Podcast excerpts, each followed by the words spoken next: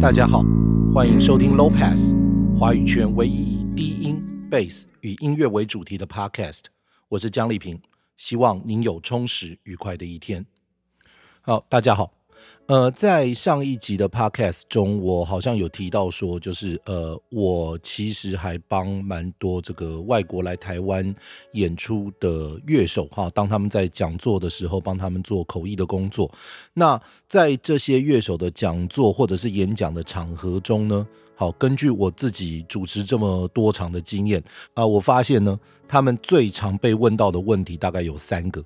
那第一个就是说，你每天练习的内容，还有你练习的方法或者是流程，好，还有你要怎么样规划你的练习的，这个是第一常见的问题。那第二个常见的问题呢，就是啊，你最喜欢的音乐家是谁啊？你最喜欢的乐手是谁啊？那呃，或者是呃，对你影响最深的人物是谁？那影响是哪些？这个是大概第二常会出现的问题。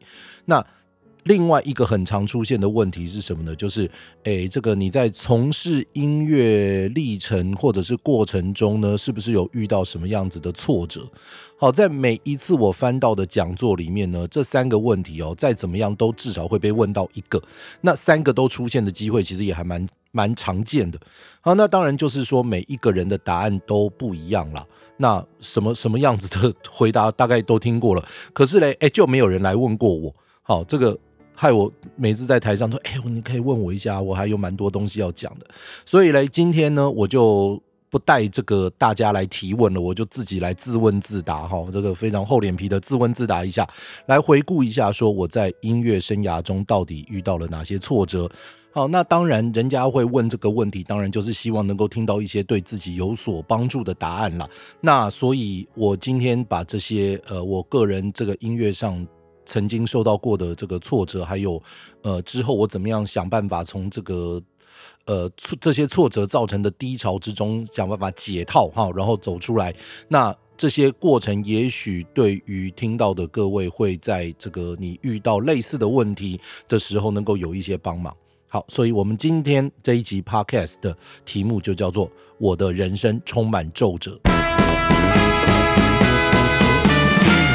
好，那在开始叙述我个人过去的这些生涯中遇到的事件，好，之前我。觉得可能有一个前提，还是希望大家能够理解的，就是，哎，这个俗话说得好，人生不如意事十有八九了，没有哪一件事情哈，你做下去可以尽善尽美的达到你心中完美的境界的，这个几乎不太可能会发生。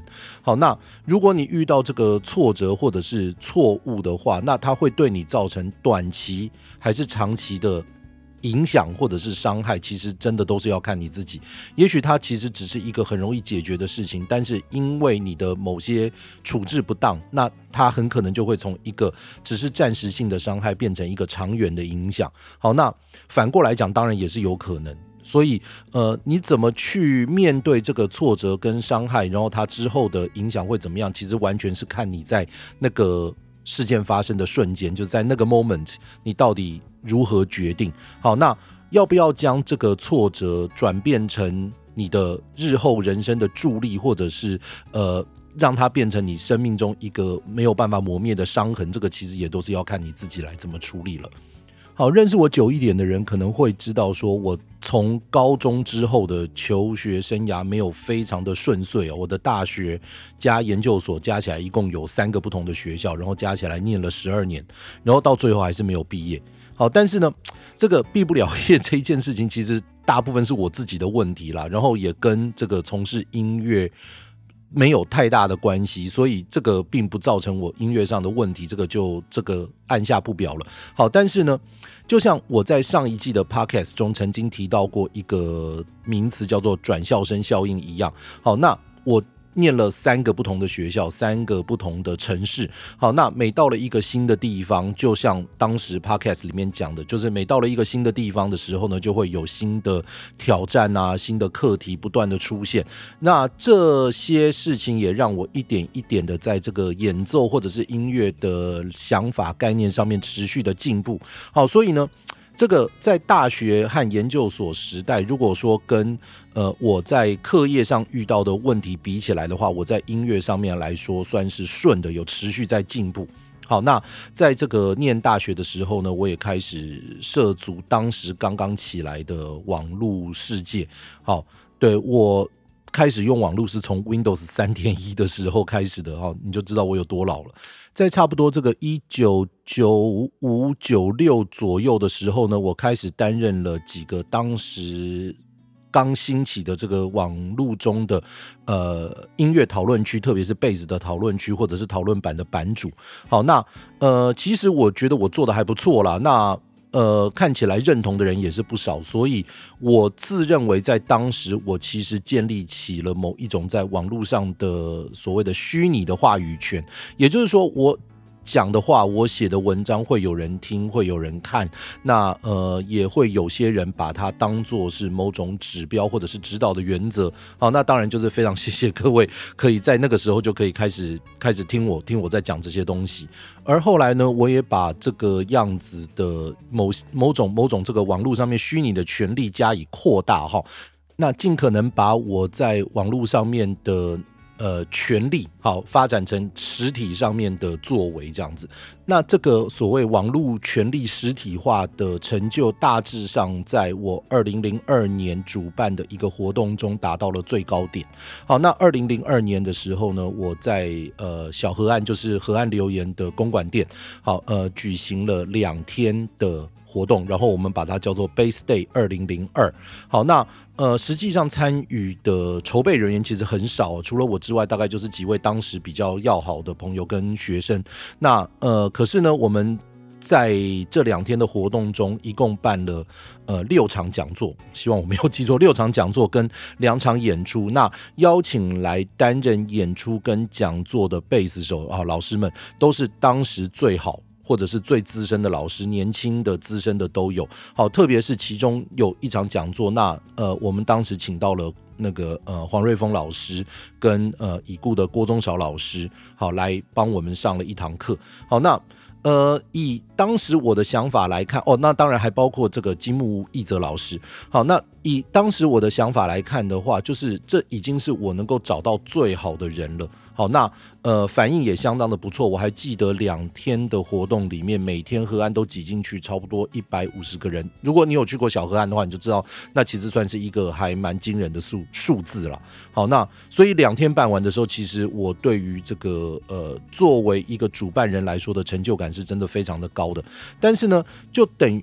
另外一个角度来看的话，其实我在这一个活动中，我已经耗光了我在呃做学生，还有我在当兵时代建立起来的所有的人脉。好，我认识的人，那我觉得 OK 的人，那我全部都拉来帮忙了，或者是呃拉来上课了。好，那这个之后。哦，二零零二年办了这个活动之后，我就再也没有办成过任何相同规模的活动。那当然，今因为时空环境的变迁，有很多的变数。但是更重要的事情是，我在考虑要继续再办这样子的活动时，我忽然了解到一件事情，就是，好，我认识了这么多实力高强的朋友们、大神们、乐手们、老师们、前辈们。好，那。认识了这些人，然后跟他们很要好，然后或者说呃是可以一起聊天研究音乐的人，但是他们有的能力不代表说我认识他们，我就可以有一样的能力啊。那等到我自己要面对现实，就是我必须要把我的呃这个演奏音乐的能力拿出来贡献，来换取谋生用的金钱的时候，那我的实力到底在什么地方？好，也就是说，我在做学生的时候可能做的不错。那呃，我记得当时其实还蛮多人觉得我在同年纪的学生乐手里面算是弹得不错的。好，至少还得到蛮多正面的评价。可是当呃一旦当完兵进入社会，然后要开始变成跟我当时认识的这些前辈乐手老师们，好，是在同等的状况底下开始竞争的时候呢，好，那后面这个挫折就接踵而来了。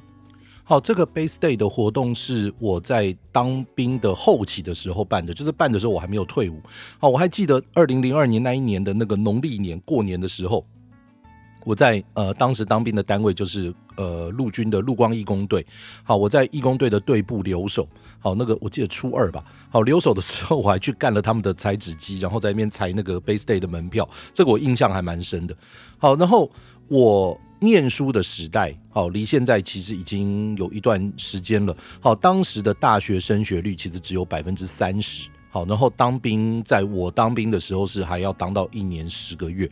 好，那在这种时代里面呢，呃，几乎所有在学生时期就已经开始在做音乐或者想要从事流行音乐工作的男生，那你不管他从事的内容是什么，那你都必须要面临一个问题，就是如果你一旦要去当兵，那么呃，你过去曾经建立起来的这个算是事业好了，好，你曾经建立起来的这些事情呢，你就必须要中断至少二十个月，好，那这个其实以当时的状况来讲，其实是蛮囧的，好，所以呢，每一个几乎我认识的在做想要做流行音乐的男生，几乎都面临这个必须当兵的时候有这个时间上断层的问题哦。那选择的方法就因人不同，有些人会选择就是说啊，那我就。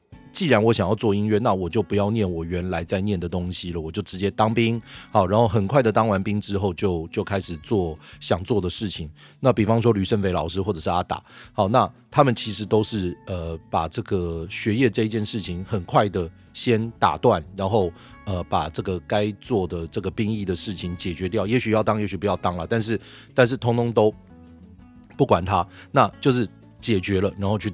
去开始做自己要做的事情。那有一些人就不一样，那有一些人就是呃能撑就撑，好，在学校里面拖一天就算一天。其实现在想一想，这个都是不敢面对了，好，不敢不想去面对，说真的，万一毕业了之后要当兵之后的事情。那像这样的人其实还真是不少。那特别是我也是这样子，真的到了要当兵的那一刻的时候呢，我下的决定是这样子，好吧，既然要当了，那我要想办法。进到两个单位里面的一个，好，这两个单位是我评估之后，我觉得也许对我的呃当兵的日子也许会稍微好过一点吧。好，那如果我能够考得进去义工队的话，因为我很早就知道我是陆军，好，如果能够进陆光义工队的话，那我就乖乖的进去，然后做音乐，好，然后看看以后能不能靠这个音乐为生。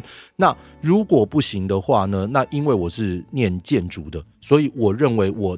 至少应该可以到兵工署里面去画画图啊，那不然的话去盖盖碉堡啊。因为我以前东海建筑毕业的学长就是这样子，好，他被分到海巡去，然后结果就在海巡那边盖碉堡盖了两年这样子。那为什么会想要去义工队呢？原因是因为我在高中的时候曾经看过一个当时的海国乐器发的杂志，叫做《Player》。好，那《Player》杂志有一期访问了这个非常知名的录音室吉他手，就是江建明老师。那那个我还记得那一个访问里面有讲说他呃学会看五线谱，好，是在他当兵的单位，就是当时的空军的蓝天义工队里面好学会的。诶，那如果说呃，这个能够进到军队里面去，又还可以学到一些东西的话，那好像也还可以接受了。好，如果说是真的能够学到这些东西的话，然后又能够延续对于音乐的兴趣的话，那这也许是这个当兵生涯中一个比较好的选择。好，秉秉持着这样子的想法，那我就开始去到处去找认识的人问啊，好，呃，瞧啊，那仗着是我过去认识的朋友中有好几个人，其实都曾经在这个陆光当兵过，然后呃，前前后后还蛮多人的。那在他们的鼎力协助下，那我就蛮顺利的，哎，考进义工队。这个“考”字可能要打一个括号了。好，考进义工队，然后去担任了。一个职位叫做小提琴手，对，没错，我是考小提琴进去的，而且义工队在我考进去之前跟考进去之后都没有小提琴手这个职位，也就是说这个职位是完全是被硬乔出来的。好，那反正现在义工队也已经解散了，呵呵。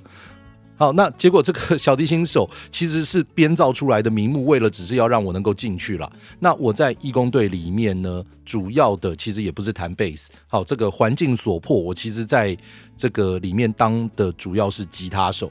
好，那呃，因为义工队需要呃绕军的时候要有所谓的乐团演出，那这个乐团演出里面的吉他手就是在我当的时候是由我来担任。好，我当兵的时候大概弹了一百七十场的吉他吧。好，我我还记得我那个时候快要退伍的时候，我吉他还真的弹到一个我自己都还蛮觉得不错的程度。好，那不论是这个技巧 phrasing，然后这个流畅度什么来说，大概都都都到了我这个弹吉他的史无前例的高峰。那么在义工队对我而言最大的收获，其实呢，不是说学到了什么真正啊音乐上的技巧啊，或者是更多的音乐知识，实际上是进去也没有让你从头开始学了，没有没有这个机会让你从头开始学。好，每一个呃进去在里面做音乐的人，我们当时的单位是叫做音效班，那也就是做音乐的人，然后我们有一个自己的录音室，好，然后这个录音室里面的器材还算可以，好，然后。呃，你在那个里面就是变成什么都要做，好，那呃乐手啊、录音师啊，然后这个当然就不在话下。那有的时候就是要当个水电啊、搬运捆工啊，好，那更常见的就是要帮整个队部修网路啊，然后修电脑啊这些。那简言之就是一个超级工具人综合体了。那这些其实说实在话，我们为什么会去做，也是因为我们在当兵之前本来就已经在碰这些事情，好，所以实际上里面真的学到的东西，说实在话并不是太多。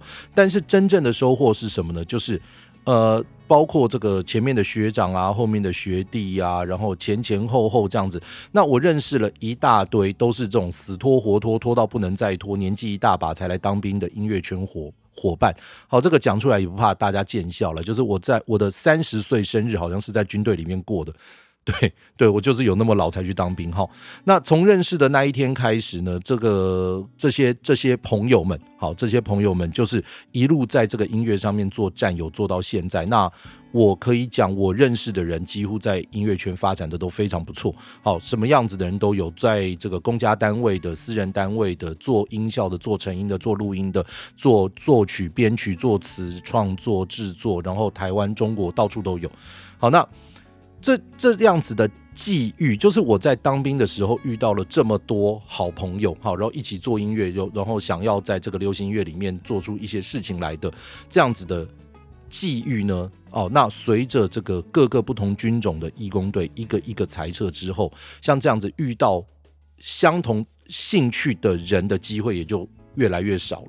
那目前能够做到这一点的，大概就只有替代役中的这个公益大使团可以做到。但是如果你以整体当兵的人数来讲的话，这个人数就会少了非常多了。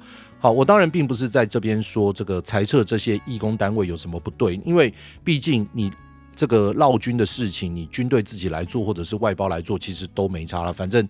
就是会有人可以做好，但是呢，如果说是以我个人在这个当兵的时候得到的收获这一件事情来讲的话，我就会觉得有点可惜了。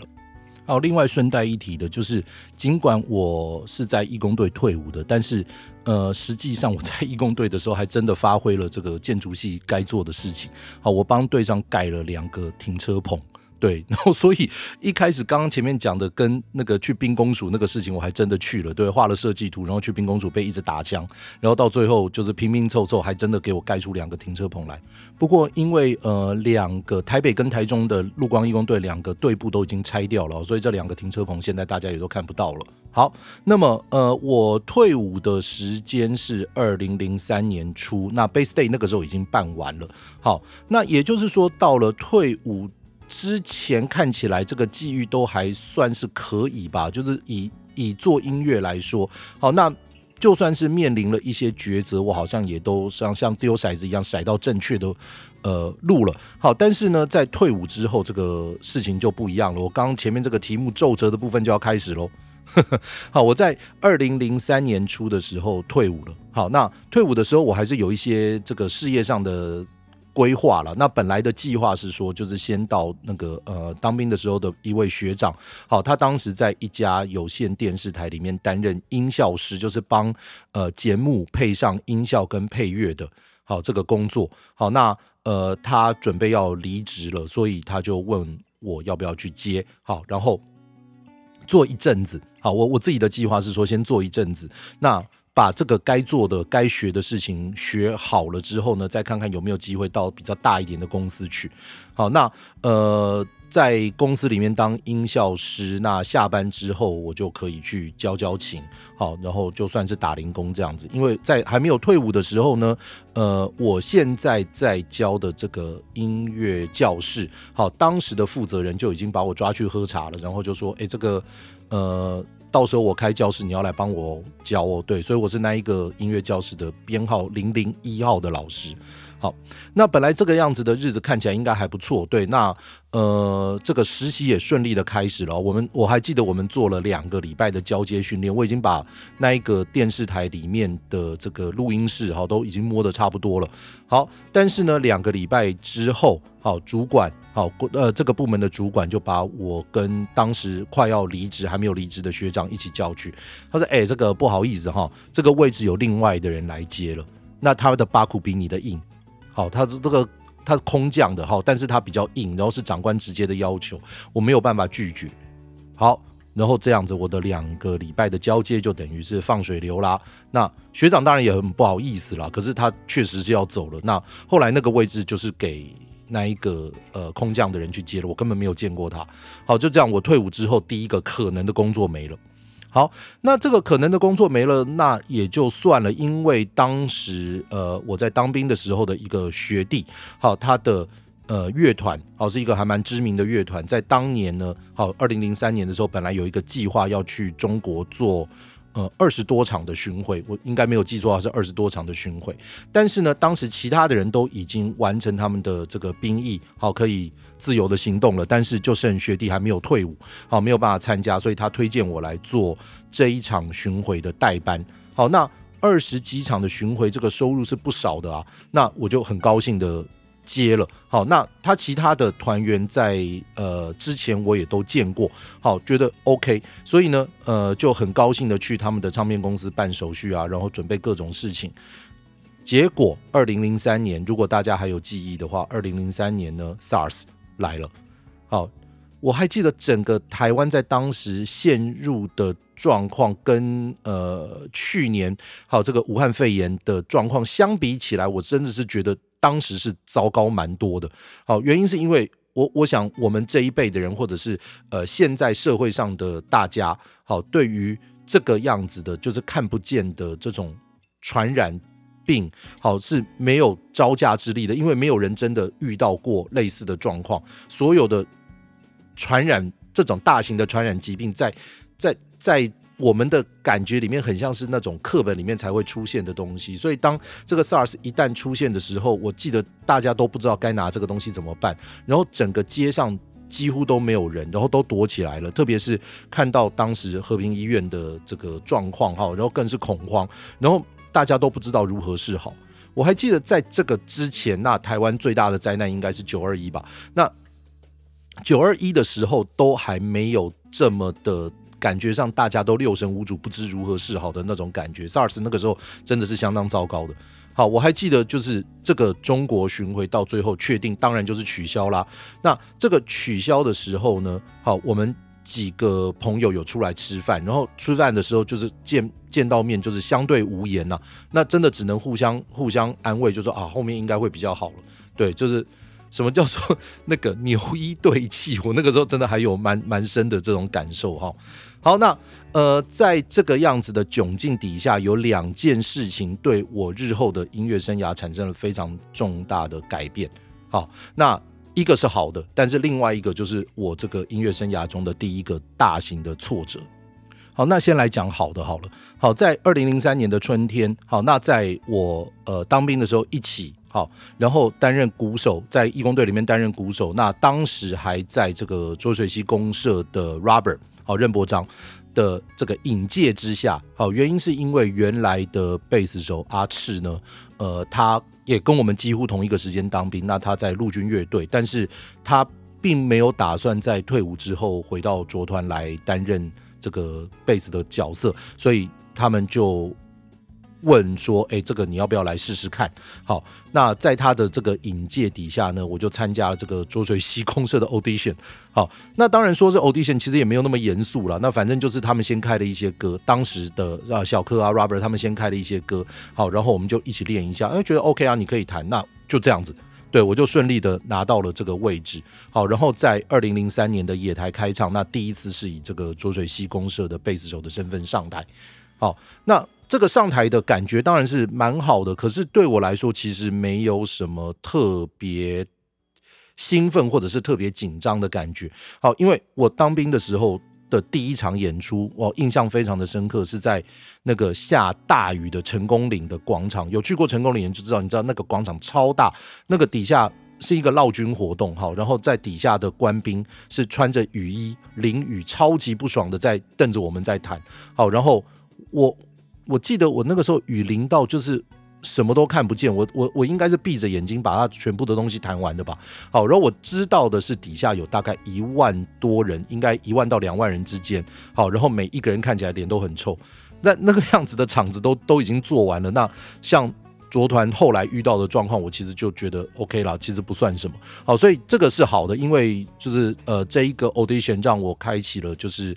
呃，跟浊水溪公社这个十余年的生涯了哈，这个算是这个值得留念的回忆。好，但是另外一件事情就没有那么顺利了。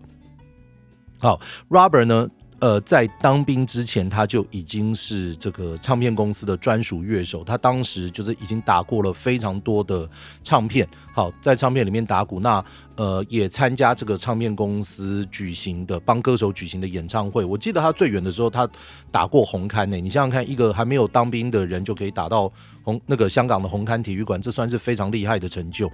好，那呃，他除了担任这样子的。就是乐团的呃录音室和乐团的鼓手之外呢，那他也在这个某一个知名制作人的录音室里面担任这个 in house 的录音师兼鼓手。好，所以他退伍回退伍之后呢，回去做原来的事情，这个是非常自然的。好，在刚刚的那个 moment，就是呃原来这个有线电视的工作没了，那巡回演出这个大赚钱的机会也没了。好，在这个。然后 SARS 好，然后在这个最青黄不接的 moment，他就打了一通电话给我，他说：“诶，我们这边有一个香港歌手的制作案，就是一首歌而已。好，但是现在找不到人弹贝斯，那你要不要来录一下？好，那么这个录音室原来的 in house 的贝斯手当然另有其人，但是他当时准备要开始做这个个人的事业，好，所以他也没有很想接了。那真的找不到人，在那种状况底下。”呃，Robert 就想到了我，然后他给了我一个机会，好让我看看要不要来试试看。好，那这个是我生平第一首这个商业案的 session，意思就是我录的话可以赚得到钱的。好，那本来就是我弹贝斯都已经弹那么久了，对不对？如果日后能够继续靠弹贝斯来赚钱的话，那当然是最好啊。这个是一直呃我非常期望能够达成的人生目标。所以当我在答应的时候，真的是非常的兴奋。好，觉得哦，我的这个 station 有没有录音室乐手的生涯就要开始了。好，那拿到这个 demo 之后，它其实是一个非常简单的这个一麦跟四 seven 这样子的和弦进行。好，然后那我当然知道该怎么做啊，对不对？所以我在家里面就跟着那个简单的 demo 一直 jam 一直 jam，我还记得 jam 好几个钟头，然后想出来非常非常多不同的这个很绚丽的 bass line。好，就觉得啊，这么简单的和弦进行，我一定可以让它成为一首名作。好，然后如果大家听到觉得这个录得很好的话，那搞不好我就可以这样子慢慢的建立起我自己的名声。好，然后就后面就 case 接不完了巴拉巴拉巴拉这样子。好，那等到了录音室的时候呢，好，就在呃看到说这个编曲，好，挂编曲的呢是我大学的时候的学弟，他现在是非常知名的制作人兼唱片公司老板。好，然后。呃，歌曲的作者呢是他当时的女友哈，然后是非常著名的歌手兼创作人。然后呢，见到他们的时候，这个学弟就说：“哎呀，好久不见了啊！原来是你来录啊啊！你以前很厉害啊，你现在也这么厉，一定更厉害的啦，这没有问题啊！好，这个一下子就解决了。好，然后就讲了一堆这这这个见面的时候应该要说的客套话。那我当然听到人家称赞也是会得意的啦，对，就觉得嗯好，那我应该可以把这个事情做好。”好，那当然就是这个客套完之后，我们就要开始工作啦。好，然后呃，有一位很知名的录音师，好，然后在那边已经准备好了。那我就把我带来的这个器材，好，拿出来架设。好，那包括了呃，当然就是电贝斯。好，然后另外呢，我带了一台当时以我的财力能够买到的最好的这个机柜式，就是 rack 式的贝斯的前级。好，为什么呢？因为我那个时候就听说啊，你要做 session 的话，你一定要准备一台好的前级，好，然后这样子你的音色才会这个饱满啊，然后录起来才会 OK，而且是你自己要的音色。所以呢，我就把我的琴跟我的 preamp 好这个贝斯前级架起来了，然后结果架起来之后呢，从这个监听喇叭出来的声音，好，我不骗各位，那个是我一生中从监听喇叭中听过最难听的贝斯音色。那弹出来的声音每一格。好，几乎录出来的声音都呃，从喇叭发出来的声音几乎都是打旋的。好，然后缺乏低频到一个很可怕的程度，令人发指。好，没有低频，中频薄弱，只剩下什么呢？非常尖锐的高频。好，我到现在还是觉得很奇怪，怎么会是会有这么鸟蛋的声音？就是那个东西，当然有可能是 impedance impedance impedance mismatch，当然有可能是这个阻抗的问题了。好，但是。总而言之，它出来的声音非常的鸟。好，那我就听到这个声音，马上就慌了，怎么办？这个声音这么烂，这要怎么录嘞？好，那只好呃东看看西看看，检查半天之后呢，到最后的决定就是 bypass 掉全部的我带来的器材，然后直接把我的琴接到录音室里面已经有的麦克风前级。好，那这个时候声音才比较恢复正常一点。那顺道一提，就是我接上去的麦克风前级是 API 五一二 C，好，是那个 Launchbox 那一型的，就是五百型的的 Pre。好，那我真的非常爱那个声音，从那个之后 API 一直都是我最喜欢接贝斯录音的麦克风前级之一。那好不容易这个声音的问题解决之后呢，好，那我当然就是已经被这个事情影响到了，就开始有点错了。好，那接下来就开始录。好，从开始录之后呢，我不骗各位，应该。一共有四个钟头的时间，我弹出来的任何东西，好，制作人跟这个编曲都不满意，好，他们两位呢，就是始终对于我弹的东西有意见。要么就是弹得太多，要么就是弹得太少，要么就是打旋，要么就是音色不好。好，那我换了很多种不同的演奏方式，哈，比方说，呃，使用不同的拾音器的配置，使用不同 EQ 的配置，好，然后呃，用不同的演奏方法，用大拇指弹，用手指弹，弹的前面，弹的后面。我还记得，我甚至把我准备的那个海绵拿出来，就是塞在琴胶前面，打算做出那种非常闷的声音。好，那可是不管怎么做，他们都。没有办法接受，好，然后弄到最后，我还记得这个学弟，好，编曲的学弟还说了一句话，他说：“你不是很厉害吗？你怎么弹起来是这个样子？”好，我听到那个东西的时候，我真的是非常的难过。好，一方面是在想说：“哎呦，我做的东西为什么大家都不喜欢？”好，然后第二个就是啊，那这样子我以后怎么办？我那时候真的是这样想。好，那一直到最后我。觉得怎么样，大概都没有办法了。然后看到这个作曲的这一个歌手呢，哈，两只脚盘腿的坐在那个呃器材的柜子上面，好，然后一副百无聊赖的样子。那我觉得实在是忍不住了，我就说，那不然这样子，就是如果我想出来的句子你们都不喜欢的话，那呃，能不能请你告诉我，你有没有什么期望的句子？好，他说。哦，你刚刚谈的那些东西，我也不知道是好还是不好。可是呢，你可不可以多谈一些？我可以告诉你我哪些喜欢，哪些不喜欢。好，然后到最后才发现，原来他是需要这个样子。呃的做法才能够合作的，就是你要不断的给他新的 idea，然后呢，他可以评断这样子 OK 或者是不 OK。好，他没有办法主动的告诉你，但是呢，他可以判断哪一个东西是他要的。好，然后不断的试出试，再继续试了各式各样不同的 baseline 之后呢，终于他抓到了其中的一个句子。好，然后他说：“哦，你可以把这个句子，他就唱给我听。好，你可以把这个句子加以发展。那每一个和弦进行都用这个句子当做呃基础，然后不要那么多的过门。好，然后把这个东西呃稳稳的弹出来。好，在这个样子的指示底下呢，那接下来的两个钟头，那我们就呃一句一句很勉强的把这一首歌录完了。好，所以呢，我录这一首歌总共花了。”六个钟头，好，那么呃，实际上我后来在听那个弹出来的内容啊，整首歌三分多钟的内容，那我实际上重复那个 pattern，大概应该是从头到尾，然后也没有什么过门。好，简言之就是以呈现来说，是一首贝斯弹的非常非常简单的歌。